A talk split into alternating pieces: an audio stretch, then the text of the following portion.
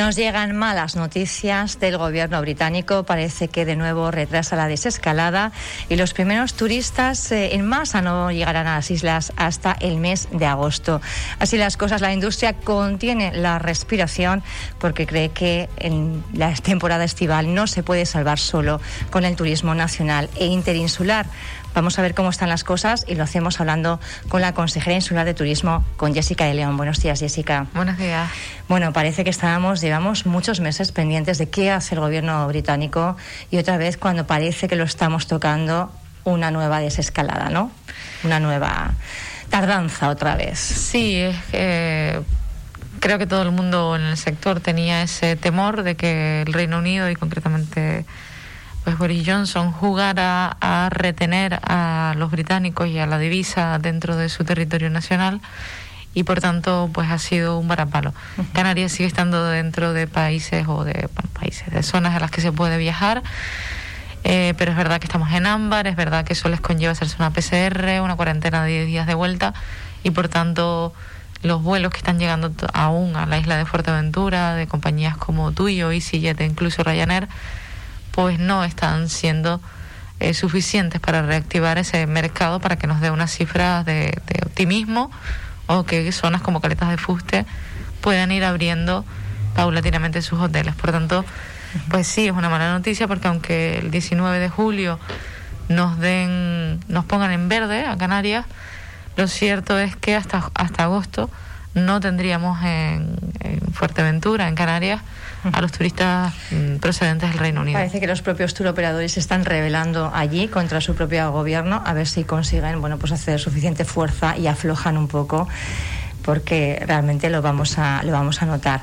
Bueno, así las, las cosas. Eh, consejera, estamos en un momento eh, bueno, pues de mucha incertidumbre en lo que rodea la gestión por parte del Cabildo de Fuerteventura, la primera institución en el ámbito turístico. Hemos visto hace pocas semanas ese cese del ex gerente del patronato, de Moisés Jorge Naranjo, eh, desde la oposición, el Partido Socialista, bueno, pues pidiendo una reunión urgente del, del Consejo Rector del Patronato. ¿Cómo está la situación en casa? Bueno, primero incertidumbre yo creo que, que no hay, es decir, eh, no se produce el cese, se produce una renuncia por parte de, del gerente y por tanto, bueno, el juego del Partido Socialista es eh, intentar hacer ver quizás esa incertidumbre, pero el Consejo Rector hay que convocarlo porque lo dictan sus órganos y así se ha hecho para eh, este martes 22 a las 10 de la mañana, si no recuerdo mal la fecha y la hora. Eh, es verdad que en el pleno donde ellos propusieron la reunión del Consejo Director, nosotros le aprobamos la moción y además lo hicimos mm, convencidos de que cuando hay un partido que pide más diálogo, más transparencia, pues hay que dársela. Nosotros cuando estábamos en la oposición también éramos muy pesados, vamos a decir, muy recurrentes en que convocáramos el órgano donde se debate la gestión turística, que es el Consejo Rector del Patronato de Turismo, y el Partido Socialista siempre tendió la mano a convocarlo y nosotros hemos simplemente hecho lo mismo, pagado con la misma moneda. Es verdad que el Consejo Rector hay que convocarlo, nosotros vamos a poner ahora mismo una periodicidad de tres meses hasta tanto en cuanto entren en vigor los nuevos estatutos que fueron aprobados el año pasado, pero que nunca más eh, hicieron nada. nada ¿Se cambia la periodicidad con esos estatutos? Eh, con los nuevos estatutos sí se man, eh, creo que la periodicidad la llevábamos a una vez al mes, si no recuerdo mal, pero ahora entre tanto, eh, en cuanto llega el verano y, y vamos a convocar mesas sectoriales, pues vamos a dejarlo de momento y hasta que entren en vigor los nuevos estatutos una vez cada tres meses. Quizás en agosto, septiembre tengamos en vigor los nuevos estatutos y ya la periodicidad vuelva a cambiar. Pero en principio, eh, pues simplemente celebrar esa reunión, dar cuenta de todos los asuntos, incluyendo el cese del gerente. Digo, lo decía, se renuncia, eh, se decía usted renuncia, ahora también ha dicho renuncia, pero, también eh, la nota de prensa del Partido Socialista jugaba un poco con las dos palabras. Así las cosas, ¿qué pasó? ¿Qué, qué ha ocurrido? Eh, ¿Cómo ha dejado las cosas? ¿Cómo está el patronato sin esa figura? Que al final, bueno, pues de alguna forma el, el, el que dirige, ¿no? Eh, pues bien, que ha habido un terremoto. Perdón, porque había una especie como de temblor y nos hemos quedado un poco asustados. No sé si habrá sido igual un camión pesado o alguien cercano haciendo pues obras, vamos a pensar. Bien, nada, eh, yo creo que la situación hay que normalizarla, es decir, eh, se da de mutuo acuerdo, se hace una reunión, se ponen las cosas sobre la mesa, lo que estábamos de acuerdo, lo que no. Es eh, perfectamente entendible que cuando una persona que es de libre designación, libre remoción, por tanto, mm, pues no encaje, y yo siempre lo dije, que estábamos intentando ver cómo encajaban sus políticas y las nuestras. Eh, y simplemente, pues eso, se hace una reunión, se pone sobre la mesa, eh, hablamos sobre la situación o el análisis que habíamos hecho sobre esos dos meses y simplemente pues aceptamos su, su renuncia y le agradecemos los servicios prestados durante 10 años al Patronato de Turismo. Tiene, él tenía claro que no, que no coincidían en las políticas. Yo creo que era mutuo, ¿no? Sí. Se puede decir que él tendría su opinión y nosotros tendríamos la nuestra. La verdad que se echa un poco en falta porque sé que eh, nos había acostumbrado, sobre todo en los últimos tiempos, a lo que llamábamos el informe, o llamaba él mismo, el informe vespertino, el informe matutino, y bueno, pues de cuando en cuando ir mandándonos eh, mails, ¿no? La verdad que en ese sentido pues se generaba, se generaba bastante información, más o menos útil, ahí también pues había discrepancias, pero parece que había un poco de silencio ahora en este último tiempo. Tenemos un problema logístico y ahí lo voy a dejar. En el patronato de turismo. Sí. ¿Se sonríe usted? No lo sé por qué. Bueno, no tenemos base de datos. ¿No tienen base de datos en, la, en el patronato de turismo? Sí. Sí, sí. Desde que no está el gerente del. De, el ex gerente. Uh -huh. No Por eso digo que ahí voy a, voy a dejarlo ahí porque estamos intentando recomponerla y en cuanto volvamos a tener todo acceso a toda esa información, ordenarla, segmentarla por hoteles, por apartamentos, por villas, pues se volverá a enviar información a todo el sector como se había hecho hasta ahora, segmentando alguna alguna cuestión que puede ser los vuelos, puede ser pues información que sí era de interés, eh, que como bien dices, pues habría que eh, volver a enfocarla en un formato de newsletter y, y demás. Pero sí, eh, estamos ese... en ese momento de reorganizar, la, actualizarla más que nada lo que podamos. Consejera, perdóname que insista, eh, de alguna forma desaparece una vez que se va Moisés Jorge Naranjo esa base de datos. Hombre, desaparece la parte donde eh, me comentabas de enviar mails, eh, pues esa parte desaparece. No Bien, podemos acceder a, a esa eh, mailing, digamos, de contacto y no por eso el direcciones, sector... claves. No. Tenemos las claves de la página web, tenemos las claves de todo, pero no tenemos evidentemente las claves de acceso a su correo personal desde el cual mandaba todos esos informes vespertinos y donde se situaba la base de, de contacto al menos, no de datos, porque repito que la base está allí, pero y por eso se produce ese silencio.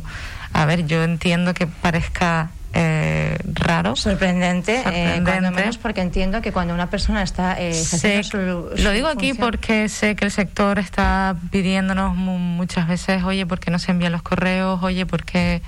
Pues porque simplemente... Los medios de comunicación también, porque, bueno, pues eh, informes de vuelos de, para saber un poco cómo, más o menos, las perspectivas para el día incluso. Pero bueno, estamos reordenándolo, estamos en ello y, y yo creo que en breve, en cuestión de dos semanas, podamos tener ya operativo una base de datos, repito, segmentada y actualizada, porque de nada nos vale enviar correos masivos a gente que a lo mejor no quiere recibirlos o a gente que no le importa lo que estamos mandando porque uh -huh. eh, prefiere más la actualización, la actualización de los vuelos, eh, pues ese tipo de cosas.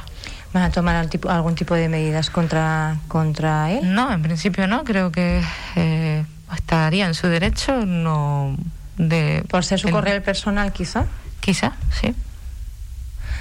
Bueno, supongo que esto lo estarán analizando para ver cómo, cómo actuar. En este contexto, eh, ¿qué le parece que el, el Grupo Socialista precisamente lo, lo, proponga como distinguido del turismo, a los premios distinguidos de turismo de Fuerteventura? No, sinceramente no voy a entrar en el juego del Partido Socialista. Yo, pues, oye, es un órgano del sector y si el sector considera que debe ser merecedor del Playas de Oro, pues perfecto. Nosotros le hemos dado, repito, las gracias por sus 10 años de servicio al Patronato de Turismo. Es verdad que estamos teniendo ahora problemas, pero es normal que cuando hayan transiciones, las transiciones causen problemas y hay que normalizarlo todo. Yo de verdad que no, no le doy más importancia a una cosa que a la otra. Es verdad que es un juego político del Partido Socialista, pero al que tampoco voy a entrar. Así las cosas, eh, ¿hay ya una persona para, para ocupar esa, esa puesto o, van a ustedes ordenarlo de otra manera, el organigrama, digamos, del patronato insular? Las dos cosas. Vamos a reordenar el organigrama del patronato porque entendemos también que ahí tiene que haber eh, más estabilidad para el personal. Tendría que haber una figura de jefe de servicio como lo hay en todos los departamentos y áreas de la consejería. Por otro lado, la figura del gerente pues se cubrirá como lo que tiene que ser en los nuevos estatutos, que es un puesto de alta dirección, por tanto va a haber una convocatoria con un perfil y se podrá presentar todos aquellos candidatos que consideren. Eh, y por otro lado, pues intentar eh, primero reordenar la casa, que es algo que dije al, al llegar. En la última entrevista yo recuerdo que me quedé con esa frase, reordenar la casa. Sí, porque hay cosas y cuestiones, contratos o servicios que se tienen que poner en marcha que son de rutina como por ejemplo eh, pues las agencias de viaje o por ejemplo el traslado de material promocional o por ejemplo eh, pues los fan trip atender a los fan trip todos esos eh, servicios que hasta ahora pues se estaban prestando mm, de aquella manera por decirlo de alguna manera pues habría que volver a sacarlos a licitación. Y estamos en ese procedimiento de intentar poner lo fundamental y lo básico a, exposición pública, a licitación, para que pueda ir funcionando y se va a licitar próximamente, consejera? Pues mira, va a licitarse las agencias de viaje, va a licitarse el plan de medios de verano, va a licitarse el plan de medios de invierno, junto con la creatividad. Va a licitarse también, eh, pues ahora sí de memoria, creo que también Madrid Fusión para ir en enero del 2021 eh, por tanto, tenemos todas esas mm, cuestiones ahí pendientes. Como siempre he dicho, va a licitarse un plan estratégico para que nos defina las líneas de actuación a seguir en materia turística, al menos en los próximos dos años, que nos definan las tendencias en marketing y que nos definan las tendencias en el plano digital. Y todas esas cuestiones, pues va a salir la licitación por parte del patronato. Y luego la consejería, pues tenemos obras eh, como por ejemplo mm, pues la que tenemos eh, del PITCAN, que eh, estamos a punto de firmar convenio con el Ayuntamiento de Puerto del Rosario. El convenio ya está en el Departamento de Intervención para la instalación de zonas de sombra y tele, o pantallas LED en la Avenida Marítima de Puerto del Rosario, pero también tenemos otra para la Torre del Tostón, además de obras de rehabilitación y puesta en marcha de mm, pues embellecimiento de muchos puntos de la isla de Fuerteventura, que para eso hemos hecho un expediente de modificación de crédito. ¿Cuánto se va a invertir en este? Pues 300.000 euros en colaboración con los ayuntamientos es lo presupuestado. Ahora faltaría coordinar con los ayuntamientos dónde queremos embellecer o dónde queremos actuar por parte de los distintos ayuntamientos. Y por tanto yo creo que, por eso decía antes que incertidumbre no, lo que pasa es que es verdad que Pero había como un vacío informativo. Eh, sí, eh, lo, vamos a decir que ha sido decisión también personal de parar la máquina y eh, empezar a reordenarlo todo después de todo Fitur, de todo lo que ha venido después de Fitur, con el cambio también. y por tanto, bueno, paramos, reflexionamos, ordenamos, le damos continuidad a los expedientes que son urgentes, como por ejemplo el de las agencias de viaje eh, y el transporte y demás. Y luego ya eh, continuamos con la labor informativa de la consejería. Por otro lado también, pues como le digo, volviendo a retomar todo ese conjunto de información.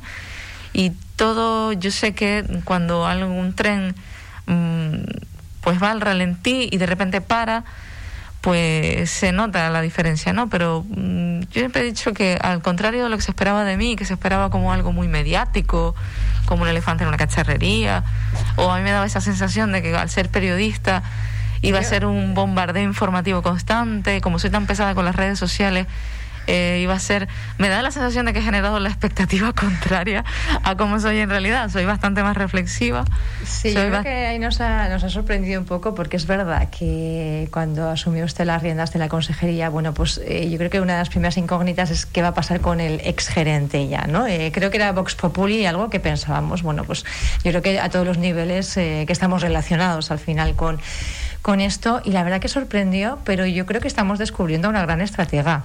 No, para nada. Y, llevarla bien la comunicación también requiere de mucha estrategia. No hay que ser impulsivo, hay que ser muy reflexivo. Siempre también, eh, que la comunicación no es más. por comunicar más no estás comunicando mejor.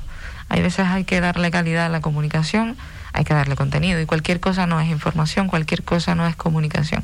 Hay que saber distinguir también la comunicación institucional de la comunicación política y, de la persona que es una cosa que se mezclaba ahí un poquito antes no eh, sí, pero yo creo que en todos los niveles y todos los grupos mm, cometemos los mismos fallos en comunicación y yo no digo que no los vaya a cometer pero creo que...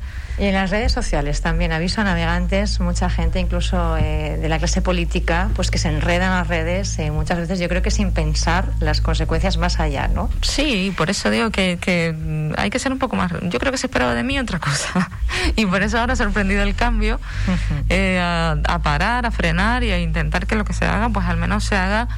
Si no podemos llegar al 10 porque no tenemos las herramientas para obtener el 10, pues que al menos estemos en el notable, en el 7, que siempre también hay que tener en cuenta que tenemos unos trabajadores excelentes con una sobrecarga de trabajo increíble, por, eh, precisamente por eso, porque cuando la administración mm, no planifica o cuando la administración eh, lo que hace es aturullarles a expedientes por la falta de planificación, lo que suele ocurrir es que la sobrecarga de trabajo de ellos es brutal y los servicios que se prestan y por tanto la comunicación de esos servicios sea, eh, pues no sea de siete, sea de tres, de cuatro y con eso nos conformemos. Yo prefiero parar, reflexionar, eh, tener un perfil bajo si eso es lo que eh, toca en ese momento y, y a seguir. Yo como ve no he entrado en ninguna discusión ni pienso entrar con absolutamente ningún partido, ni ningún medio, ni, ni, ni voy a armar polémica en torno a absolutamente nada. Creo que los cambios son transiciones, hay que afrontarlo. Las transiciones llevan problemas que no son ni mejores ni peores, ni hace a la persona mejor o peor, sino simplemente, eh, y me estoy refiriendo a mí, eh, sino simplemente son cambios que hay que afrontar con la mayor de las tranquilidades. Una última cuestión. Eh, hablábamos en, en, Fitur precisamente de la importancia de recuperar la conectividad aérea con, eh, con las islas. Es uno de los eh, pilares. ¿Cómo se está llevando a cabo? Porque una cosa es, bueno, pues un poco las políticas de cada gobierno, los mercados emisores, pero otra cosa es también, bueno, cómo está el sector y qué posibilidades hay para que esa conectividad sea la, la mejor cuando realmente la demanda, bueno, pues empiece a materializarse, ¿no? Bueno, yo creo que mm, después de haber tenido un Fitur con muy buenas noticias sobre la conectividad con el mercado nacional, sobre todo, ahora tocaba hacer un poco de balance sobre cómo íbamos a recuperar, porque yo les decía en Fitur que en mayo Fuerteventura solo había recuperado el 26% de las conexiones internacionales. Con respecto al año anterior. Con respecto al 19. Al 19, perdón. Es, sí, por el 20, no el 20 claro, los niveles se disparan. Sí, sí. porque estábamos en cero. Eh, pero sí, eh, ahora habría que hacer balance sobre la conectividad internacional. La conectividad internacional en estos momentos las tenemos en torno al 30, 40. Ayer haciendo números sobre mayo. Eh, y bueno, habría que eh, ver y poner la lupa muchísimo más adelante hacia el verano. Y eso fundamentalmente verano, me lo estoy refiriendo a agosto, pero también final de año. Final de año la estimación eh, coincide mucho con la dada por el gobierno de Canarias, que Fuerteventura... 70%. Un 70, entre un 70 y un 75%, 80% en las versiones más optimistas. Y por tanto, pero sí, los teleoperadores con los que hemos hablado hasta ahora, lo que nos trasladan es que eh, y el propio sector lo que nos traslada es que para septiembre, octubre es cuando se prevé y finales de agosto que la demanda y por tanto la conectividad aérea aumente considerablemente, que es cuando se están dando el grueso de las reservas sin cancelaciones, porque ahora mismo cada anuncio provoca o un efecto o lo contrario, o el volumen de reservas aumenta o eh, al contrario, se producen un montón de cancelaciones. Pero para el invierno parece ser que la demanda se está, es lo que se está estabilizando y por tanto las conexiones están aumentando y ayer en la reunión que manteníamos con el aeropuerto también nos confirmaban que cuando mejor estaban era meses de agosto, septiembre, octubre, noviembre y diciembre.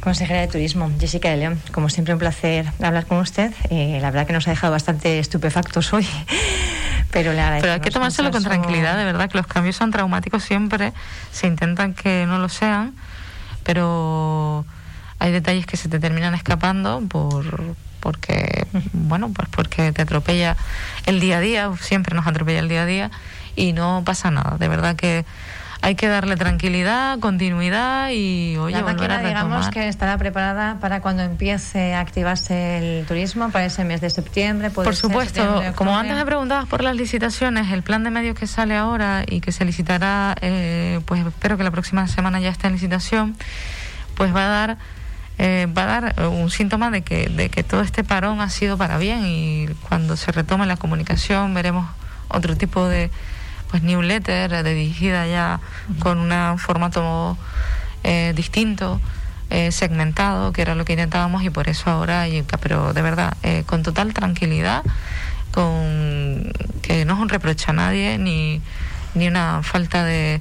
Mm, no, no, o sea, es que de verdad hay que tomarlo con, con absoluta tranquilidad y, y sosiego, pero que el silencio informativo tiene una explicación nos quedamos con, con, esa frase. Muchas veces hay que pararse a pensar, reflexionar y eso implica, bueno, en este caso un, un silencio que esperemos que dentro de poco pues ya no lo sea. Gracias, Jessica de León. Muchas gracias.